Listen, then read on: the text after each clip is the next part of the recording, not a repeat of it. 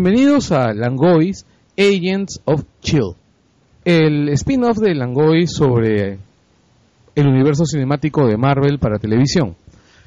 Y este es un programa especial, o sea, eh, es el programa sobre el último episodio de la segunda temporada de Agente Carter, que es probablemente el último episodio de Agente Carter para siempre. Así que muchachos, preséntense. Bueno, aquí les habla Alfonso Rivadeneira, pueden ubicarme en Twitter como Al Rivadeneira. Gente, ¿qué les pareció el último episodio de Agente Carter? A mí me gustó mucho. Eh, primero, me, o sea, la impresión primero fue de que me gustó bastante. Luego me puse a pensar y leí algunos comentarios y algunos no les cuadró que, que no había suficiente acción. Por mí me hizo reflexionar eso y luego vi de que Agente Carter no es acerca de super, eh, super conflictos épicos, sino conflictos entre personajes eh, personajes siendo coherentes consigo mismos, viendo una historia de, de, detectives de los años 40, 50. Y pensando bien todo eso, mi segunda opinión es de que el final sigue siendo bastante sólido. Por ahí no, no, no, me, no me convence de que hayan dejado tantos cliffhangers considerando de que el futuro de la serie es, eh, es incierto. Ya. Arturo. Eh, a mí sí me ha gustado el capítulo, no tengo ninguna duda. Eh, me, me encanta esta, este juego que hay con, el, con las historias de clásicas de, los cómics de Marvel, del, del, cine hollywoodense clásico. A mí me, me gustó mucho. Y, y, corresponde al espíritu que ha tenido toda la serie durante, la, durante las dos temporadas. Eh, completamente en el terreno mucho más humano, más que de batallas y disparos y esas cosas. A mí me ha gustado el episodio, o sea, en principio porque es Peggy. O sea, la historia acaba como debe ser una historia de Peggy Carter. Y la historia acaba como como tú deseas que acabe una historia que involucre pues este a, a Jarvis. Y, y, bueno, y además Thompson acaba como, como debía acabar Thompson, ¿no? Ya, ahora, al, con alerta de spoiler para que luego no digan de que disfrutamos de spoilear a la gente, aunque sí lo hacemos, pero de todas formas les, avisa, de todas formas les avisamos, es que solamente le han disparado. Una de las showrunners ha dicho de que el actor solamente sabe que le han disparado y ellos solo saben que, que dio un tiro, no se sabe si ha muerto o no, eh, pero cualquiera de ambas situaciones eh, nos da para desarrollos muy interesantes de la serie. En realidad, este, yo no sé si lo han matado o no. No sé si nadie, lo, nadie lo sabe. Pero, honestamente, me gustaría que lo maten. ¿Solo, por, ¿Solo porque es un maldito? No, sino porque me parecería que con eso estarían haciendo una... una armarían una serie paja. Primero porque le quitan un obstáculo a Carter para ser la nueva directora del SSR. Segundo porque... ¿Ah? No, lo cual tiene mucho sentido. Claro, en realidad creo que si lo matan quien asciende a jefe sería Sousa. Lo mandan a Nueva York. Sousa, Sousa está en Nueva York. Claro, lo regresan a Nueva York. Sí, ¿cuál era lo segundo que ibas a decir? La otra opción, la otra opción que se me ocurre es que contraten ahí a ese director que estaba, este, ¿cómo se llama? En, en este, que estaba en, en, en la, en el one shot. Claro, sería la excusa para meterlo, pero acuérdate que el one shot no es del todo canon porque hay, eh, no hay contradicciones. Pero, sabes que Marvel tiene muchas maneras de, de resolverlas. Sí, eso, eso es cierto. Sí. Yo ahí... espero por ahí, por ese lado, y lo espero con, con, con emoción, ¿ah? A mí lo que me molesta es que ABC hoy día, entre hoy día y esta semana se ha anunciado que hay un montón de series que se han sido renovadas, así a ojos cerrados, y han renovado videos hechos en casa. Porque estamos por supuesto en el año 1992 y no existe YouTube y todo el mundo que quiere ver videos de gente golpeándose, accidentándose o grabándose con sus animales en situaciones divertidas, va a aprender ABC y lo va a ver, pues, ¿no? así es. yo, ya, yo entiendo que renueven Bailando con las Estrellas, pero no que te renueven ese video ya. O sea, Alfonso Rivero fue divertido en, en El Príncipe del Rap pero estamos en el 2016, pues. Mira, este, yo lo veo de esta manera. Este, ABC renueva lo que le da sin, lo que le da rating. Videos hechos en casa le da rating, Carter no. Mira, estoy, estoy leyendo un artículo de Variety donde mencionan de que la, la nueva encargada de entretenimiento de ABC que se llama Channing Duley, algo así, ahorita tengo el nombre, sí, no, Charlie, Channing Dungy. Ella eh, es, el, reemplazo de un tipo que ha estado anteriormente allí como jefe y que ha cometido decisiones erróneas. Por ejemplo, mencionan que una decisión errónea es haber colocado Agent Carter en el mismo time slot que Agents of S.H.I.E.L.D., que por la temática es bien distinta, Agents of S.H.I.E.L.D. que está más tiempo en el año y atrae a otro público, y la gente que podría esperar algo así, encuentra a Carter y tal vez no le guste, pues no, por ejemplo, pudo haber tenido otro horario. Otra cosa es de que, ante todo, no se ha anunciado todavía el que no se va a renovar Carter. Eso da esperanzas, puesto que todavía podrían considerar cuántas visionadas tiene la serie en internet, en la plataforma internet de ABC, porque ABC recién este año ha puesto la primera temporada, o sea, por ahí podrían sacar cifras, tendrían que calcular con otras cosas, pues no, pero una cosa bien clara que dice el artículo es de que solamente los ratings en televisión ahorita no son determinantes para tener, para cancelar un, un, en 2006 y menos aún en un canal que sí apuesta por la diversidad, pues, ¿no? Y, sumado que Marvel apuesta por la diversidad, pues, ¿no? Y que mejor que una serie de Jane Carter, que es una muy buena historia como para reforzar eso. Mira, o sea, en realidad Carter es de contra, ¿cómo se llama? Es de contra, eso es de recontra suertuda, ¿no? Porque el año pasado nadie supo cómo la, nadie supo cómo la renovaron. Bueno, vamos a ver si tiene más suerte ahora. Claro, ¿no? y si pasa eso... Ahora, yo leí una entrevista a Hayley Atwell donde ella decía que en ABC le habían asegurado que iban que si renovaban Carter y iban a encontrar una manera de ver las dos series que ella estaba haciendo, no una manera de que las dos series funcionen. Eso sí, o sea, si ambas series van a ser en, la cadena, o sea, ah, ¿te refieres, ambas series te refieres a Shield y Carter? A Carter y este no, a, no y, a su nueva serie, y a su nueva serie que va a tener, ¿cierto? Claro, no, no se refiere a la nueva serie, me refiero a la nueva serie de Carter, de claro, Haley Atwell. De Haley Atwell, pero eso, eso sería bien sencillo, ¿no? Porque ahí eh, ABC manejaría los itinerarios, pues, ¿no? lo deberían con eso. Ahí ya se reduce un, un, montón, un montón de pasos. Sí. Sí.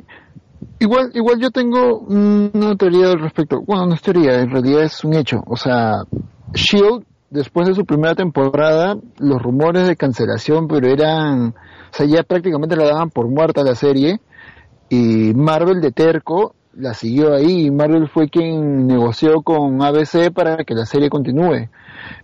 Lo mismo pasó con la primera temporada, con la segunda temporada de Carter, así que yo, al menos yo sé que Marvel no la va a dejar morir, y en caso no salga con este, con ABC, creo que en Netflix va a encontrar un buen aliado. A mí me daría mucha pena de que Carter sea la primera serie de Marvel que, sería pues eh, cancelada, que le den el hacha. Mira, también no hemos, no hemos pensado una cosa. Este, uno es que ABC le pertenece a quién? No me acuerdo.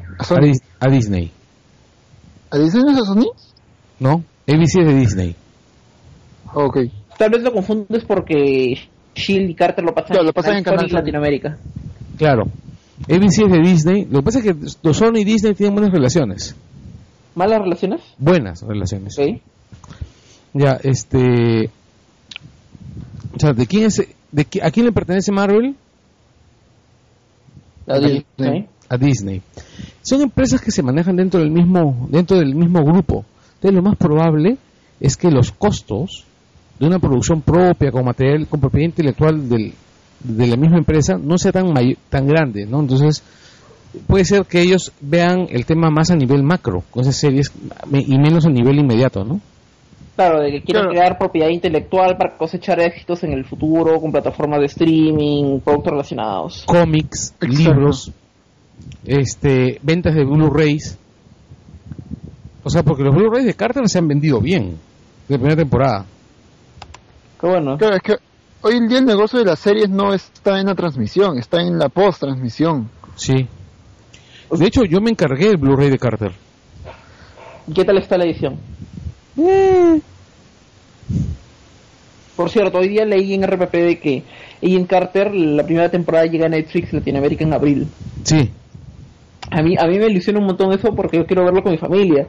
Y yo sé que les va a encantar la serie porque es ocho, los primeros ocho episodios están bien hechos, van al grano, están muy muy bien realizados es- y, y yo sé que les va a encantar. Sí, y porque además hay, hay, hay este, los personajes son encantadores en, en la primera temporada de Carter. Sí, de todas maneras. sí. Por ejemplo, en mi casa les gustó, hace poco vieron la película de Capitán América. ¿Ya? Y, y que tiene la misma onda pues de Carter, pero no, yo sé que les va a gustar por eso Carter. Y estoy muy ilusionado con empezar a verla de nuevo por tercera vez Carter en, en, en abril. No, es que lo que ocurre es Capitán América, la primera película de Capitán América es muy buena. Lo que pasa es que la gente, ¿cómo se llama? Pucha, pues la gente no, no, este, ¿cómo se llama? Esperaba pues un Iron Man, ¿no? Claro, ese año salieron Capitán América y Thor, ¿cierto? Así es. Yo volví a ver ambas películas más o menos en un día después de otro y llegar a la conclusión de Capitán América era mejor que Thor. Yo creo que de lejos. Este, claro, claro, claro, claro, claro, claro, este, Capitán América es mejor que Thor. Y lo que, y lo que ocurre con, con, con Thor es que en realidad Thor iba a ser una buena película. Que no, no es mal ante todo, o sea, No, pero no no, es es mala. mejor que Capitán América. No es mala, pero tampoco es buena. Uno me decía de que no te pases pues, o sea, Thor se filmó en una cuadra. y, y el resto fue CGI. Y Pero Sí, bueno, pues. aparte de eso sí tiene, tiene sus logros. Mira, este, en realidad yo veo ahí el rollo que a, al- a Kenneth Branagh le, le- la gente le quita mucho mérito, muchísimo mérito a, a Branagh, cuando en realidad él, él hecho una- él hizo una película, una buena película de un guion bastante malo. Bueno, nos otorgó pues a Loki, un, un- así emblemático. Así que es. brilla por, claro, que brilla por, por, el- por cómo ha sido escrito, por, por el actor también, el actor que aportó un montón. Además el actor iba a ser Thor. Claro, ahí, ahí, tiene, ahí tiene una historia. Sí, sí, claro.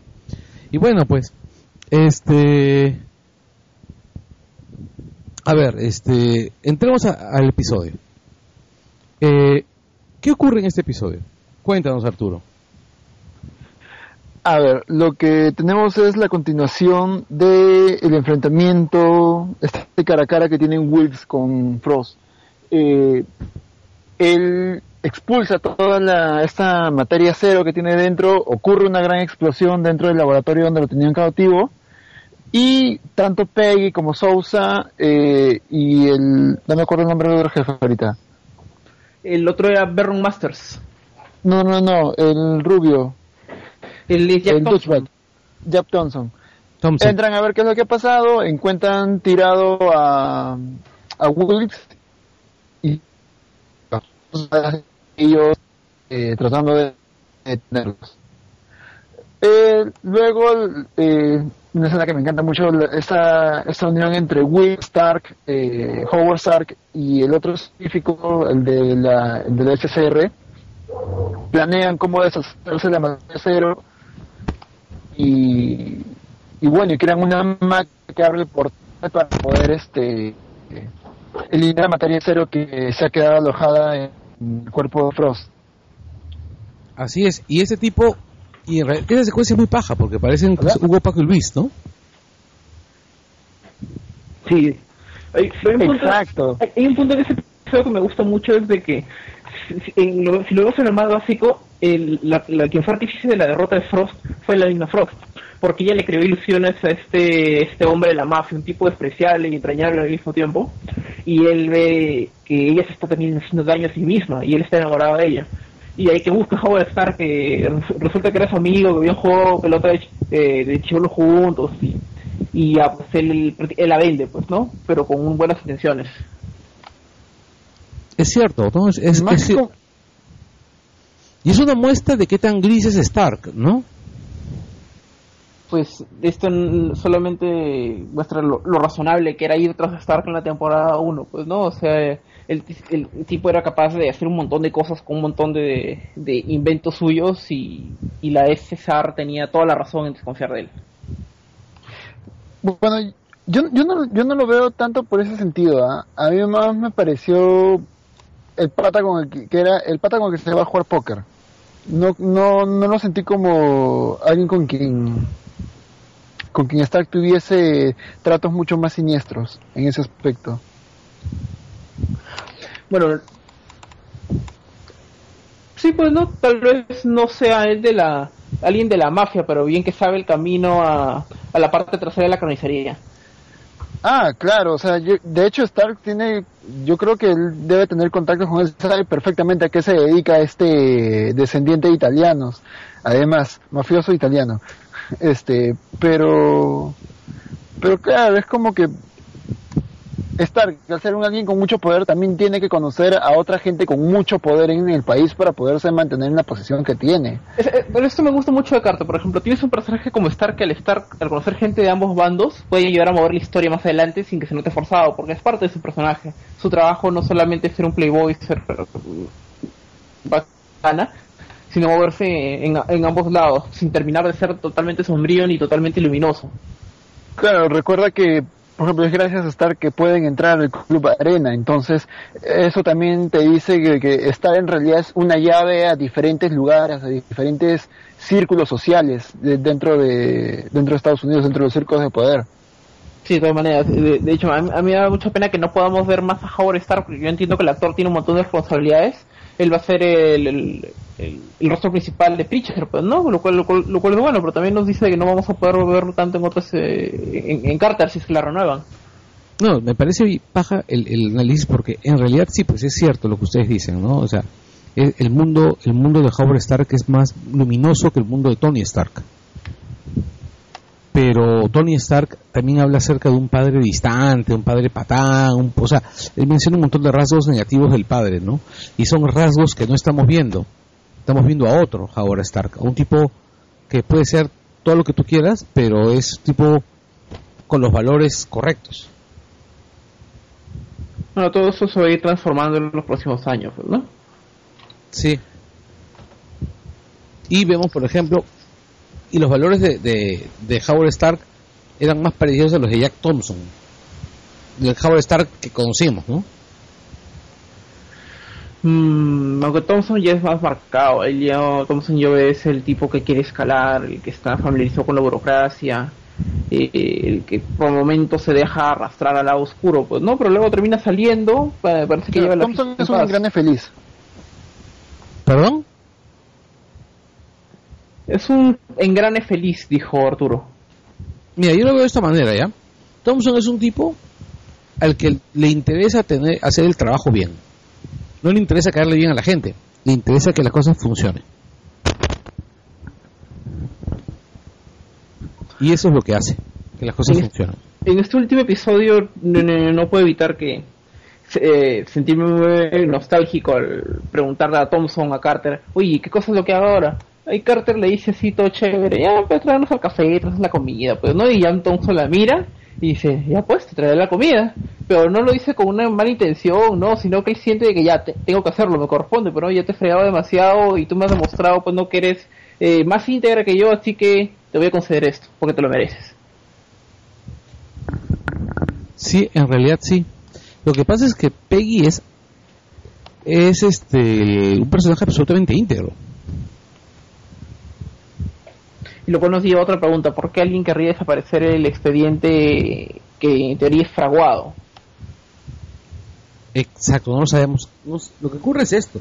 A estas alturas del partido, Peggy ya es peligrosa para un montón de gente. Sí, o sea, una posibilidad de que haya algo de cierto en lo que dice ese, ese informe, tal vez no necesariamente de Peggy, tal vez sobre otros grupos, o tal vez Peggy tiene un benefactor que teme que ese expediente se pueda hacer eh, conocido, pues, ¿no? Y tal vez le ha disparado a Thompson para protegerla. Y a mí lo que no, lo que yo tengo entendido es que cuando no muestran el rostro es uno porque no han casteado al actor, o dos, sí lo han casteado al actor, pero no quieren revelarnos quién es ese actor.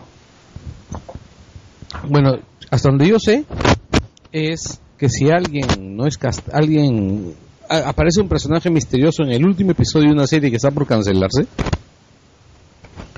y no aparece el rostro, es porque no lo han casteado, porque no saben quién, no saben todavía qué van a hacer con ese personaje. Ya lo, ya lo descubrirán más adelante. Y, y me daría pena que cancelen ahora Carter porque ahora ese pata va a ser conocido como el Kaiji de Marvel, pues, ¿no? ¿El quién? El Kaiji de Marvel. El Kaji. Kaiji, Ryoji Kaiji. ¿Perdón? Ryo- Ryoji Kaiji de Evangelion. Ah, Claro, no, claro. el- no, no, no, Kaiji sería Thompson. Claro. El, el asesino de Kaiji sería el clave de la pistola. claro, claro, claro. Al, al final nunca se supo quién mató a Kaji. La versión oficial es de que fue un operativo de seguridad que puede haber sido de NERV, de las Naciones Unidas o de SEAL. Esa es palabra de Dios. Mi teoría personal es de que fue eh, Ritsuko, al menos en el manga. Mm, yo no creo que pueda haber sido Ritsuko, ¿ah? Yo- lo mío va porque la silueta del personaje en el manga sí tiene algo que puede ser identificado claramente como de Ritsuko, su pelo. Y, y solo por eso y me atrevo a decir en el manga. Pero ahora por, por regresar a Carter, pues, ¿no? Y Sí, claro. Este, bueno, entonces hablemos de los proyectos. Arcos que se solucionan en la serie. Eh, Whitney Frost pierde todos los poderes, termina en un manicomio. Wilkes termina siendo otra vez eh, sólido. Y trabajando con, con Howard Stark. Lo cual nos muestra que podíamos volver a ver a Willis. Y Willis es un personaje muy, muy bueno y me daría pena que no lo volvamos a ver otra vez. Así es. Este, otro detalle más. Eh, Jarvis, Thompson. Jarvis y Ana siguen su vida feliz, ¿no? Pero ese es el amor, pues, ¿no? Sí. Eh, detalle, otro detalle. ¿Quién es más? Ya, este. Sousa, Peggy. Peggy, Peggy Sousa. y Sousa. Bueno, Peggy se levanta a Sousa. Sí. Que se vio de una forma bastante orgánica, pues, ¿no? Mi hijo está leyendo una entrevista, que decía una de las showrunners, que es la es Michelle Trasecas, decía que cuando una ejecutiva de ABC, que no mencionó su nombre, vio lo de el- esa escena de Peggy Sousa, eh, dio así como un pequeño gemidito, pues, ¿no? Porque también lo shipeaba a ellos, a, a ellos dos. Así que ahí podríamos tener una esperanza de qué cosa es lo que puede pasar con la, con la temporada. Sí, es que en realidad, este. Carter se renovó, fue renovada como cinco meses después de haber terminado. se renovó junto con Shield porque Shield acabó su primera temporada luego pasaron unas semanas renovaron Shield para la digo acabó su segunda temporada eh, renovaron para la tercera y el mismo día anuncian de que eh, Agent Carter tendría temporada 2 o sea por ahí podríamos tener unos cuantos meses antes de que la anuncien pues no Sí, claro, pero no, que ya anunciaron en la temporada 4 de Shield. sí Mm, pero vamos a ver, pues, ¿no? Porque, mira, si recién está pasando la temporada 1 de Carter en el sitio de streaming de ABC, lo cual es bien irresponsable, o sea, recién van a tener unas cifras así eh, considerables eh, de acá a mediados de año, pues, ¿no? Claro. Sí. Bueno, y finalmente, o sea, bueno, ya hemos descrito todo lo que pasa en el episodio. No hemos descrito en realidad tampoco mucho de lo que pasa en el episodio. No hemos dicho, por ejemplo, la manera como Sousa resuelve y salva el día. Eso Este, estuvo, eso estuvo bueno, ¿ah? no hemos visto, oye, sale la abuelita de Lola. La abuela de Lola. Ah, sí, era el, el carro el carro volador. Claro, sale la abuela de Lola, el carro de Stark. Ah, ah lo del carro de... Ya, el carro de Coulson. Así es. Cuando yo vi a Lola, o sea, a, a- a la abuela de Lola, pucha, qué paja.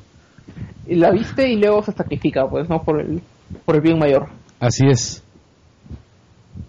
Qué, este, el, qué paja, qué paja. O sea, me gustó mucho este- esta, esta temporada de Carter, en realidad, ¿ah?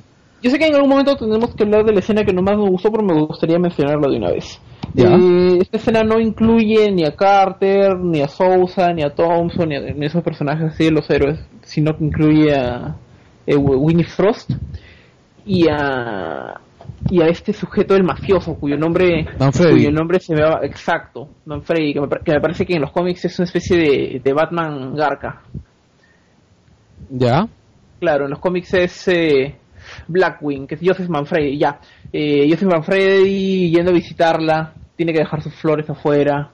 Sí, y se nota que el tipo, es- el tipo está enamorado de ella, pues, ¿no? O sea, sí, es un, es un, es un maldito, es un, es un mafioso, sí, sin, sin, Sin corazón. mínimo, sin corazón, sin conciencia, pero el tipo está templazo, pues, ¿no? Y, y ahí uno se da cuenta de que cuando vendió, pues, a, a, a Frost fue porque la amaba, pues, ¿no? Y él sabía de que iba a terminar peor si es que no lo hacía. Y ahí lo pintó como un tremendo personaje, pues, ¿no? Que apareció en poquitos episodios, pero está muy, muy bien hecho. Sí.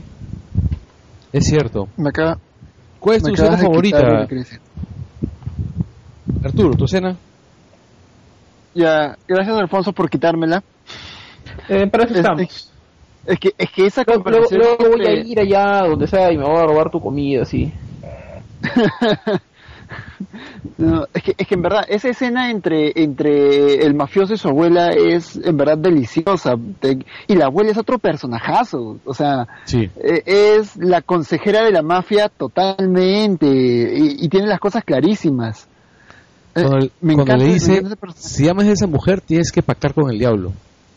Sí, eso, eh, en verdad es, es genial ese personaje. Pero a ver, quitando eso, me encanta la escena de Howard Wilkes y el científico de la SSR discutiendo sobre cómo construir la máquina para eliminar la materia cero.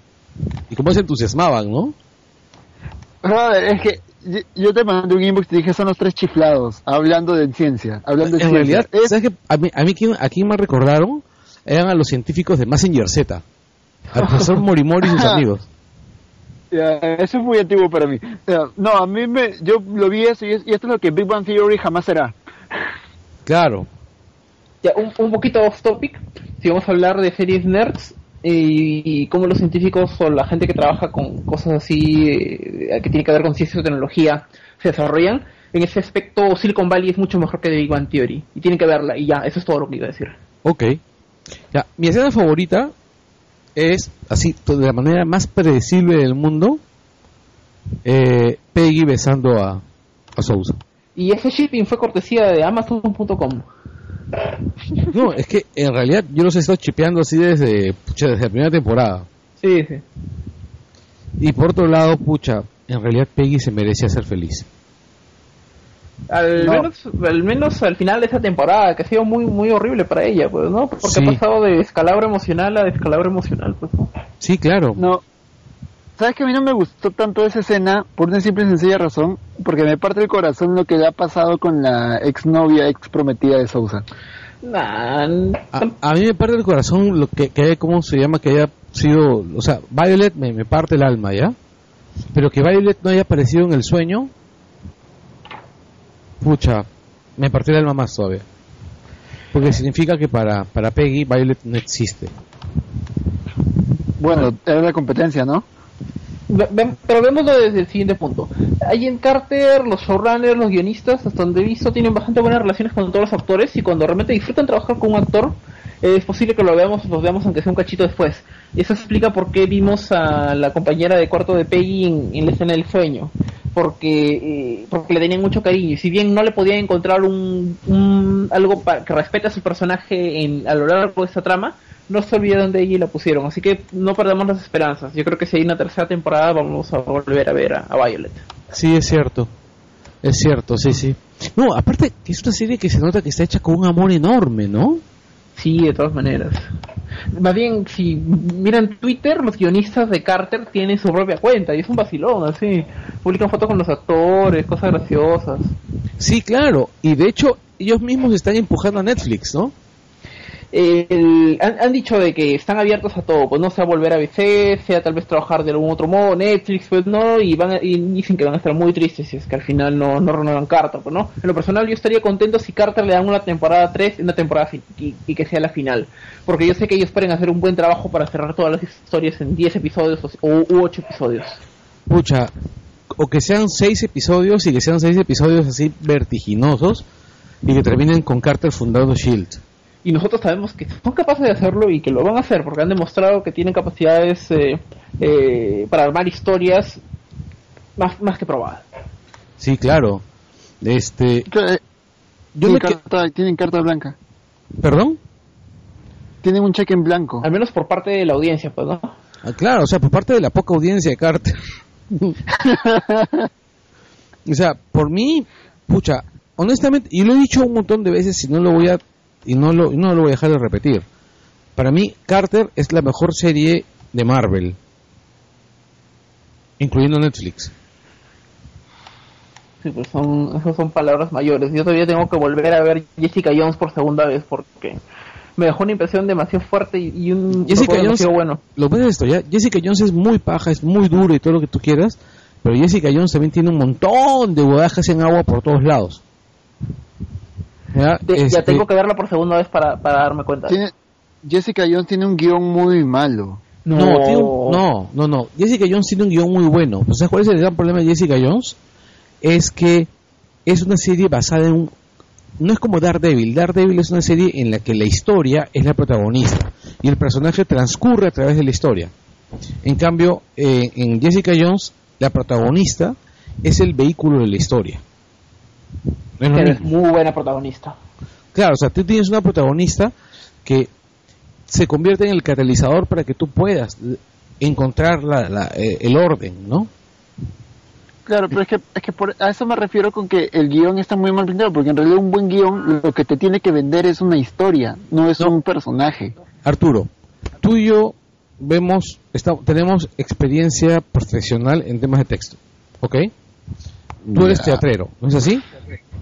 Sí. Ya. Creo que la palabra que debiste usar es dramaturgo, tal vez. ¿Aló? No, te está bien. Ok. Ya. Este sí, porque no es, no es este, ¿cómo se llama? No es peyorativo. Ok, no, no, no lo sabía. Yo, yo escuchaba eso y pensaba en, en otra No. cosa. Sí, pero recuerda que yo me, ya, yo soy escritor. Ok. Este, el, tú lo ves en el sentido más clásico del término, ¿no? O sea, una buena historia tiene, que- o sea, un, un- una obra de teatro o una película tiene que vendernos una historia, nada más. Pero recuerda de que también hay enfoques subjetivos. Piensa que hay una, una gran cantidad de películas, de grandes películas, que tienen un enfoque meramente subjetivo. Por ejemplo, piensa en Easy Rider, casi todo está a través de, eh, casi todo es primera persona. Piensa en Ciudadano Kane, es casi todo, casi todo la historia son recuerdos filtrados en primera persona. Ahora, si, si hacemos un comparativo con la literatura, podemos agarrar Gone Girl, que está narrado desde dos puntos de vista. No, pero, en, pero en, en literatura estamos hablando de otro formato, es diferente. La comparación a cine funciona. Por eso, está- por eso, lo usa- que- por eso he usado cine. Por eso justamente he mencionado cine. Entonces, a lo que yo voy es, lo que, tú- lo que tú me dices es, es, es correcto. Si te ciñes solamente a los formatos más tradicionales de series. A mí me parece que Jessica Jones es una serie que arriesga mucho más. Justamente por arriesgar mucho más, se queda corta en un montón de cosas. Pero da gusto que arriesguen, ¿sí o no? ¿Perdón? Da gusto que una serie se anime a arriesgar en estas épocas. A mí me encanta que una serie se anime a arriesgar, pero me parece que Jessica Jones es una serie que está muy lejos de ser una serie redonda. Con todos los puntos extras que le suman los riesgos. Con todos los puntos extras. Pero me parece que Carter es mucho más redonda. Es muchísimo más tradicional, es mucho más conservadora, toma mucho menos riesgos. Pero Carter nos regala una cantidad de personajes entrañables, una cantidad de personajes a los cuales llegamos a querer un montón. Incluso personajes menores.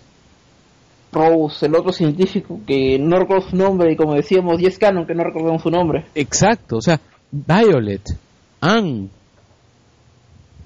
Wilkes, hasta Whitney Frost, qué personaje tan chévere. Ojalá que la volvamos a ver, ¿no? Ojalá.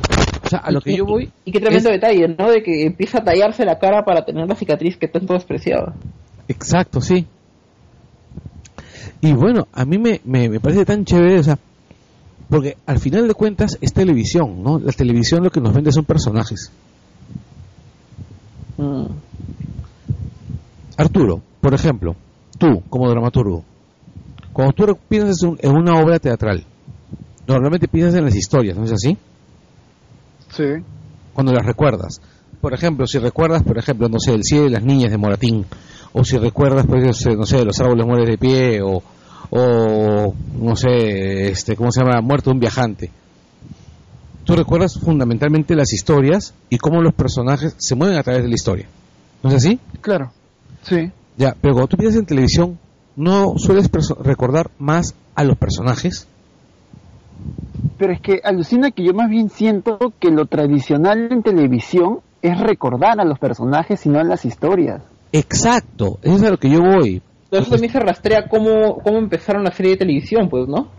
O sea, sitcoms, eh, al, al menos como yo lo veo, pues no gran parte fue bastante comedia de situaciones, por ahí necesitabas, por- eh, pero lo básico en cualquier historia, personajes fuertes para que en base a esos personajes ya puedan hacer tu historia, pues, ¿no?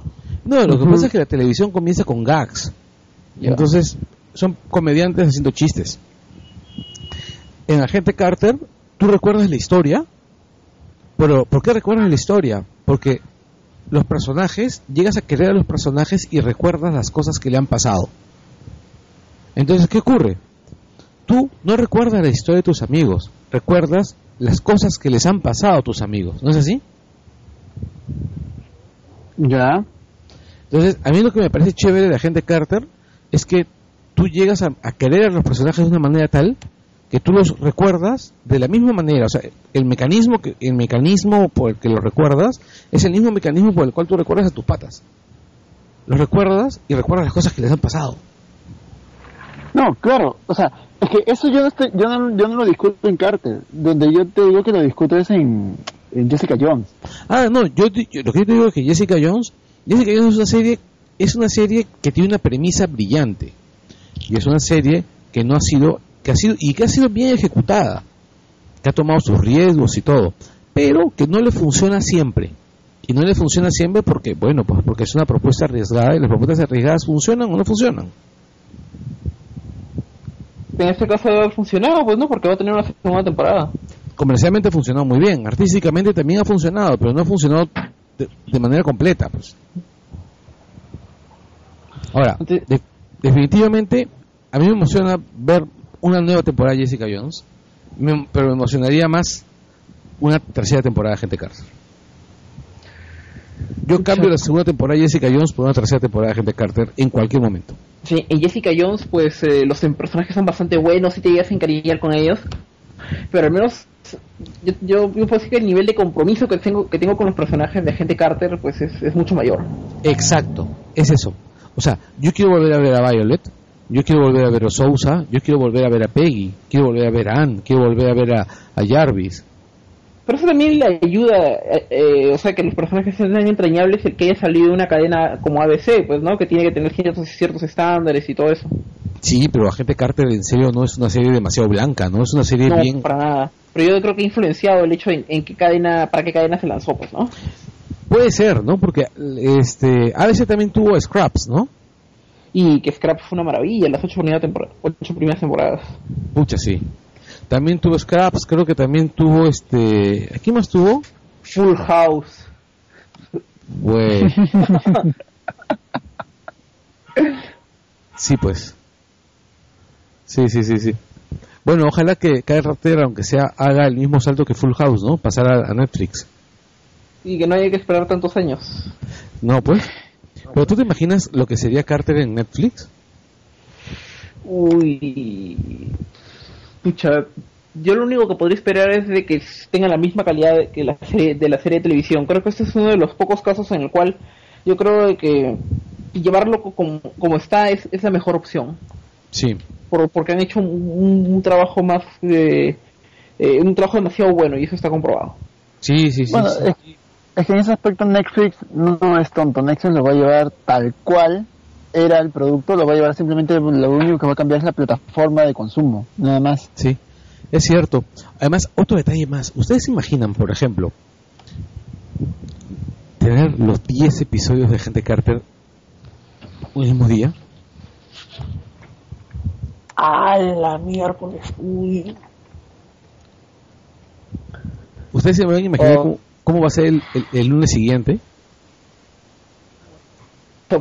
Seguir astronauta, así para, para tener todo incorporado ya, para no levantarme así. Por ejemplo, Y, Netflix y- y- estrenó- y ahí sí, y ahí sí yo te... ¿Perdón? no digo, Netflix estrenó Fuller House, ¿ok? Ya, todos estamos de acuerdo en que Fuller House es una mierda, pero todos hemos visto todos los capítulos de Fuller House. Yo he visto el primer capítulo y, y como he dicho varias veces, no me siento orgulloso de decir esto, pero ha sido divertido. El primer capítulo es divertido, es el piloto, pues. No, la verdad es que no sé lo que continuará. No, no sé si lo, si lo voy a ver toda la serie ahora, porque tengo, tengo cosas más importantes que ver. Pero entiendo que a la gente le haya gustado y entiendo por qué la han renovado por una segunda temporada. A la gente le han renovado porque, pucha, pues la gente tiene nostalgia, pues, ¿no? Sí. Si, si mañana me dicen que van a lanzar una nueva temporada de, a ver, que van a que van a lanzar una temporada de Cheers en, en Netflix, pucha, yo me voy a clavar viendo Cheers. O que van a sacar una nueva temporada de Perdidos en el Espacio. Ya, Que- ahí va a funcionar mucho más que nostalgia. me parece Ahí sí que es mucho más que nostalgia. Había un rumor de que iba a ocurrir, ¿no? ¿Por qué? Me parece que había un rumor de que iba a ocurrir una, una, una nueva serie de Perdidos en el Espacio. Sí, sí, sí, pero quiero saber por qué dice- Arturo dice que es mucho más que nostalgia. Porque Perdidos en el Espacio sí es una buena serie. O sea, y no, no solamente no solamente va al hecho de, ah, es la serie que vi en mi infancia, sino además es una serie que tenía una historia, que tenía un desarrollo interesante, con personajes interesantes, entrañables. Tenía al robot gordo que decía Danger Will Robinson, weón. Por eso. Ahora, ahora que estamos hablando de estas cosas, yo quiero hacer recordar lo, lo- lo que hemos visto el año pasado, este año y los años que van a venir. Que hemos tenido en, eh, en Estados Unidos, en América, en general, el revival de Filler House, de, eh, de esa serie. Eh, vamos a tener el- una nueva temporada de Twin Peaks. Por favor. Vamos a, no, eso, eso ya está confirmado. No, sí, Y- lo sé. Y, y- y si vamos a Japón, por ejemplo, hemos tenido una nueva temporada de Sailor Moon, una nueva temporada de Dragon Ball, no importa la calidad, pero ha habido una nueva temporada y va a haber, al menos por el manga, más una nueva historia de Cardcaptor Sakura. O sea, yo Y- creo que esto no es algo Además, aislado, va- o sea, haber- es una ten- Ya, hay una, ya, ya es oficial que hay una nueva temporada de Cobra, de Space Agent Cobra. Perfecto, y también había nuevas series de Lupin hace, hace, hace unos años, o sea, esa es la nostalgia, es eh, como, como el evento para crear de nuevo estas historias, para volverlas a vender y hacerlas rentables, sí es, sí es una tendencia. Es que no solo es no- nostalgia, esto, esto ya es una cuestión de mercado. Justo lo, lo conversaba hace tiempo con un amigo. Era, eh, todas estas series es gente que nosotros leemos, son series que nosotros, series, películas, dibujos, animes, son cosas que nosotros hemos disfrutado de niños. El punto es que esos niños, esos adolescentes de antes, hoy en día tienen capacidad adquisitiva. Y encima pueden influenciar en el gusto de una nueva generación. O sea, eso ya es un tema netamente económico. Weón, están sacando... Olvidé dos- decir, olvi- olvidé decir de que va a haber una nueva serie de Star Trek. Sí. Sí, sí, sí, sí, sí, sí.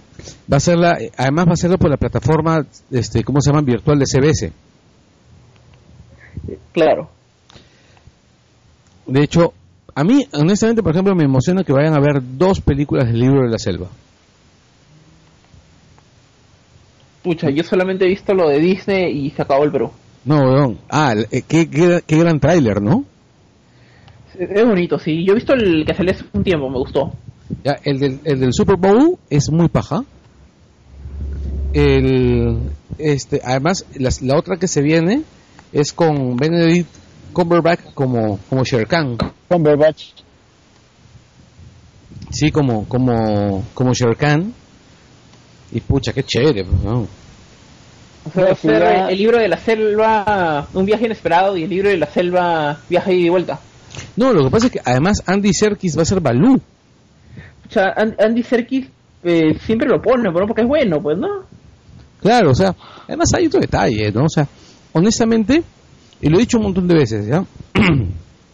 Yo no tengo- Espera, ¿Balloon, Balloon no iba a ser eh, Bill Murray? Esa es la de Disney. Mm, espera, La que está, la que está dirigiendo Favreau, Bill Murray va a ser este Balú. Así Pero es. la que está dirigiendo Andy eh, Serkis. Serkis, espera, que es va a haber... O sea, al decir dos películas del libro de la selva no te refieres a una, luego con secuelas, sino te refieres a dos adaptaciones independientes. Así es. Claro. Ah, eso no lo sabía. Una de Warner y una de Disney. Vaya. Y el libro me parece que tiene derechos libres, ¿no? Claro. Ajá. Y es más, yo siempre he dicho que es un libro que todos deben leer. O sea, el, hay un montón de cosas horribles y despreciables que ha, dado, que ha dado la humanidad al mundo, pero que han dado cosas bonitas al mundo también.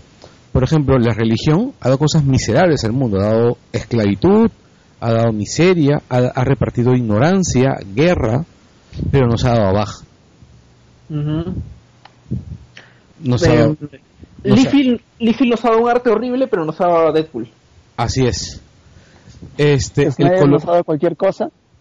Snyder nos ha dado cualquier cosa y nos ha dado a la leyenda de los guardianes. eh, sí, el, ¿cómo se llama? El colonialismo inglés nos ha dado, pucha, ha producido cosas horribles. Ha- el sistema de castas ha profundizado el sistema de castas en la India, ha matado muchísima gente, ha producido ignorancia y retraso en esos países, pero nos ha dado el té. nos ha dado Ya, un, un ratito antes de continuar, esa, creo que Arturo lo hemos dejado así tirando cintura con lo que dijo. Yo, ante todo, yo no he comentado nada porque yo no he visto Gajula leyendo los guardianes. He, he leído buenos comentarios. Pero, paja, es bien paja. Pero ya creo que, con lo que tenemos bien ya, ya, terminamos, pues, ¿no? De que nos ha gustado mucho la- esta temporada de Carter. Eh, realmente cumplir nuestras expectativas y, pucha, si, si no la renuevan va a haber un, un, gran vacío. Y yo, yo quería terminar de que ojalá que Carter, digo, de que Marvel aproveche la franquicia aunque sea como cómic, pues, ¿no? Que lo continúen como Buffy. Por favor. Sí, sería genial. Y si bueno, y si no ordenan a gente Carter, nosotros vamos a pararnos en las, en, las, en las oficinas de Disney Perú y vamos a prenderle fuego a Mauser. Vamos a empezar a recolectar firmas. ¿Cómo, cómo va a ser? ¿Así con... ¿Le vamos a poner un traje naranja o...? No, o en, realidad los vamos a encadenar una reja, ya que está de moda, a Mauser junto con Oscar Salazar. O- Junto con Oscar, con Oscar Salazar y les vamos a prender fuego los dos. A Mauser como medida de fuerza y Oscar Salazar solamente, solamente por, porque se puede. Bueno, yo solamente tengo que decir es de que, que, ah, con todo lo que estamos diciendo siempre tenemos que dar pues un derecho a réplica. Pues no, tú lo que estás diciendo Oscar, imagino que en algún momento tal vez él quiera decir algo, no sé, tal vez lo quiere decir acá. No, no me importa. Yo le doy el derecho a réplica a quien se merece el derecho a réplica. Ok. Sí. Bueno, en todo caso, si no se puede con Oscar, estoy seguro que Nano Guerra se ofrecería de voluntario. Ah, es cierto, ¿no? A Guerra le gusta que lo encadenen, ¿no?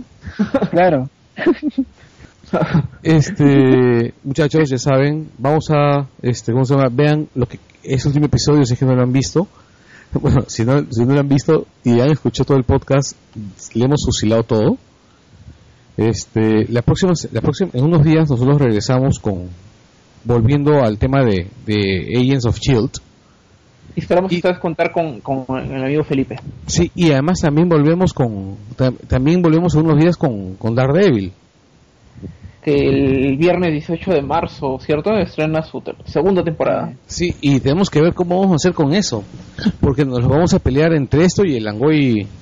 y en, es- en este caso sería bueno de que los que nos están escuchando en Chile den una sugerencia, pues no, tal vez estén dispuestos a que por dos semanas nosotros no hablemos de, de Agentes for Shield y que tal vez hablemos de las primera, la primera mitad de Daredevil y luego la siguiente semana la segunda mitad de Daredevil segunda temporada. Sería una, una buena idea, ¿no? Este, Que Sí. la gente. Tú la- decides, así es. tú, tú, tú te decides, Si yo no voy a cantar eso.